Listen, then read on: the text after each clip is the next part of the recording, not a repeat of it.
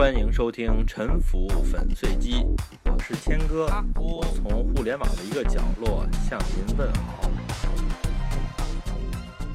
上一期呢，我谈到了办公楼是不是一个好的投资去处这个问题。如果我们对市场上的情况进行观察的话呢，我们会发现，笼统的看，办公楼有很高的租金和很高的空置率。当然，并不是在所有的城市里，办公楼都有很高的空置率。但是呢，近几年来，在中国的很多大城市，办公楼的空置率呢，都是在不断上升的。比如在青岛，空置的甲级办公楼呢，在百分之四十以上，它的绝对数量也是很大的。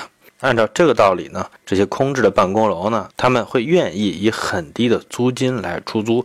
这样的话呢，理论上应该会大大的拉低青岛市场上办公楼的租金。但是呢，事实情况呢，并不是这样。在青岛能租出去的甲级办公楼，它的平均租金呢，每天每平米呢是四块多。这是我看到的一个统计资料啊。这个价格呢不算太低，也就是说啊，在青岛甲级办公楼出现了两极分化的情况，区位好、硬件好、管理好的办公楼呢是在市场上受到了高度的认可的，而其他的一些区位不太好的办公楼呢，则是无人问津，便宜也没人租。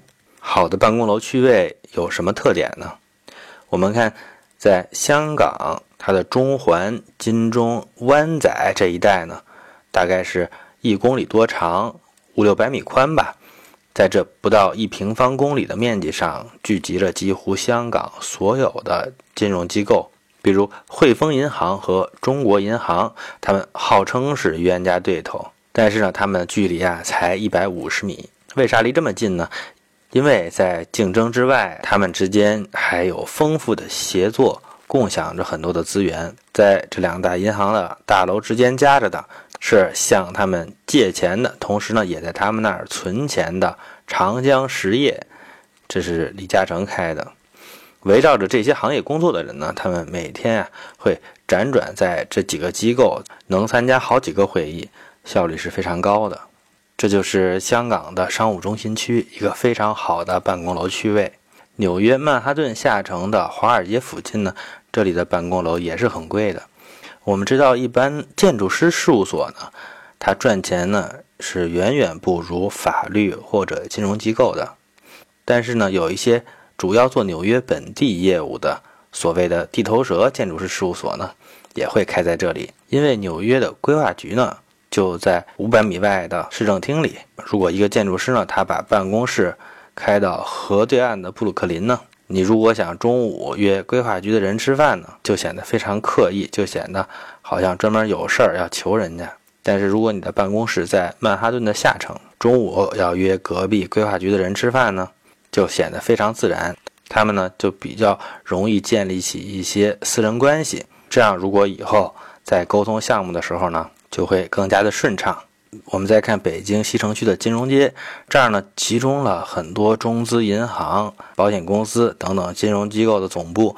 为什么呢？因为这里有两个很关键的机构，就是中国的央行和外汇管理局。金融机构呢和他们沟通是非常重要的。我们看一个白领呢，他的日薪，比如说三百块、五百块、一千块；金领呢，他的日薪呢可能会几千上万。金融巨头呢，他出面一次啊，就要搞定一个几亿元的交易，而一个办公位的租金呢，一天不过几十块钱、几百块钱，最豪华的呢，也不过是几千块钱吧。这只是人力成本的十分之一。对于这些需要大量外部协作的机构来说，在一个山清水秀的地方给他们找一个办公室，房租还特别便宜，他们会去吗？山清水秀好不好呢？很好。房租便宜好不好呢？也很好，但是他们会去吗？他们不会去的。所以需要好区位的机构对房租其实是不敏感的，他们是支付得起相对高的房租的。而对房租价格敏感的机构呢，他们又不需要甲级办公楼，他们在哪儿办公都可以，在住宅里可以，在厂房里可以，在仓库里可以，在地窖里都可以。假如办公楼的供应是市场说了算的话。开发企业会根据自己的判断来选择是不是建办公楼，在哪里建办公楼。这样呢，也可能会出现一些对市场判断错误的案例，也可能会出现一些不被需要的办公楼。但是呢，不会出现像今天这么多空置的办公楼。为什么出现了这么多不被需要的甲级办公楼呢？这些空置的办公楼，它们之间有什么共同点呢？这个共同点呢，可能是他们都得到了政府的补贴。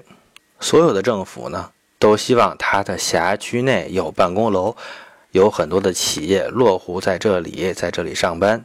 即便是一家律所、一个广告公司、一个游戏开发公司，他们呢也很有可能每年可以缴纳几十万、几百万的税金。而一家优质的大企业，像格力、华为、联想、海尔、万科之类外资呢，比如说像富士康这样的，他们动不动一年的国税、地税，随便哪样就是几亿、几十亿，只要捞到一个呢，政府呢就会得到巨大的财政收益。所有的政府，不管是省级、市级、区级、镇级呢，无不想引入这样的企业，这就是俗称的筑巢引凤。这种补贴呢，可能有不同的形式，有的补贴非常的直接，比如说有一些开发区呢，他们由政府出钱去购买一些产业园，然后呢，政府把这些产业园免费或者是以极低的价格呢，给他们认可的企业去利用。除了这种很直接的补贴以外呢，还有一种方式就是间接的补贴。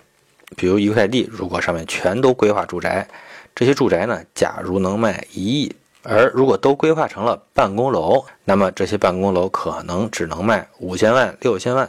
在建设的时候呢，往往办公楼的成本比住宅还要高，但是在卖的时候呢，办公楼的价值啊却减少了一半。这些价值哪儿去了呢？从市场的角度来看，这些价值啊，是因为这些开发企业他们生产了市场不需要的产品而蒸发掉了。这些价值呢，是因为城市规划一种计划经济的管制而蒸发掉了。这些蒸发掉的价值由谁来承担呢？是商家承担吗？要开发办公楼，商家可能会少挣一点钱，但是呢，商家不会全部承担这些损失。如果计划经济的管制要求这块地全都建办公楼呢，那开发商就不会掏和住宅地块一样的钱来买这块地了，这块地就会便宜，政府就要少卖钱，政府少赚了钱，而且是故意少赚的，这其实就是一种补贴。也就是说呢，政府是在故意的补贴办公楼，要筑巢引凤。所以呢，蒸发掉的价值呢，不是全部由开发商来承担，政府也在承担，而且有的时候政府还会超额的承担，反而让商家占便宜。我不知道大家熟悉不熟悉，在中国呢，有两种比较著名的房地产生意模式，一是万达模式，二是绿地模式。万达模式呢，是承诺在城市里建一个万达广场。万达广场是一个模式很成熟的连锁商场，一般配有办公楼，有的还配有五星级饭店。很多城市呢，它是缺少现代化的大商场、办公楼和高级酒店的，所以政府呢是非常欢迎万达广场来的。这块土地呢，如果卖给其他的开发企业呢，可能会很贵，但是呢，政府呢把土地用很低的价格卖给万达，希望能够换取一个现代化的城市配套。万达会说呢，我们建这些啊，资金负担是很大的。其实也确实如此啊。所以呢，万达会要求其中有一部分面积来建设住宅，住宅是可以卖期房的。通过卖这些住宅呢，万达就可以快速的回流资金，用来支付建设商场、办公楼和五星级饭店的费用。也就是说，万达通过商场和办公楼得到了廉价的土地。廉价到了，不但商场和办公楼得到了充分的补贴，而且连他们的住宅可能都因此而或多或少的得到了补贴。绿地模式呢，是承诺给城市里建一个超高层，不管是两百米、三百米还是四百米吧，一般呢都是非常高的，而且呢它的硬件水准会超过这个城市历史上多数的办公楼吧。超高层办公楼呢是一种成本很高的物业，一般啊开发企业。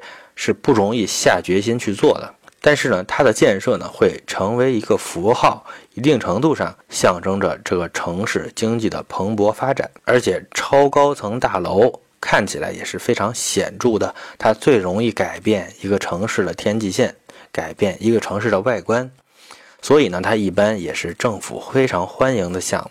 因此呢，绿地也会得到便宜的土地，也可能得到住宅建设的指标，用来保证项目赚钱。在很多情况下，他们通过这座超高层办公楼吸取了超额的补贴。所以啊，大手笔呢就能拿大补贴，小手笔呢拿点小补贴，这样呢各种办公楼呢就盖了起来。至于用户会不会购买这些被补贴了的办公楼呢？优质企业会不会来办公呢？这就是另外一个问题了。我不知道有多少人听过得到上面薛兆丰老师的节目。在薛老师这一派的学者看来呢，行业补贴呢都是很低劣的反市场的政策。这些政策呢还附带着可以用来寻租的权利。补贴的结果呢是出现了一些比较好的办公楼，但是也出现了一些没有竞争力的空置的办公楼。浪费资源的办公楼，大量的被补贴的办公楼的存在呢，还导致了另外一个结果，就是有一些很不幸没有得到补贴的办公楼，在竞争当中呢，就会处于不利的地位。这就是为什么开发商如此谨慎地对待办公楼的开发。如果没有得到补贴，或者没有得到充分的补贴，是不是就不能建办公楼呢？我前面讲过了，虽然。办公楼市场整体是供大于求的，但是呢，在好的区位上，其实还是供不应求的。在做办公楼项目的时候呢，我想呢，首先是要判断区位，看看这个地方有没有成为商务地段的禀赋。第二呢，如果眼下这个区位啊没有什么明显的优势呢，还可以看一看能不能主动的改变区位，能不能增大体量啊，能不能提高标准啊。比如像绿地这样，绿地除了享受廉价土地的补贴之外呢，它的项目这些绿地中心呢，他们啊体量都很大，而且标准都很高。确实呢，他们会创造出，或者说呢标记出一个新的区位，最终呢是有可能吸引这个城市里的一些优质企业入驻的。还有这里会不会引入轨道交通呢？能不能提供充足的停车场服务呢？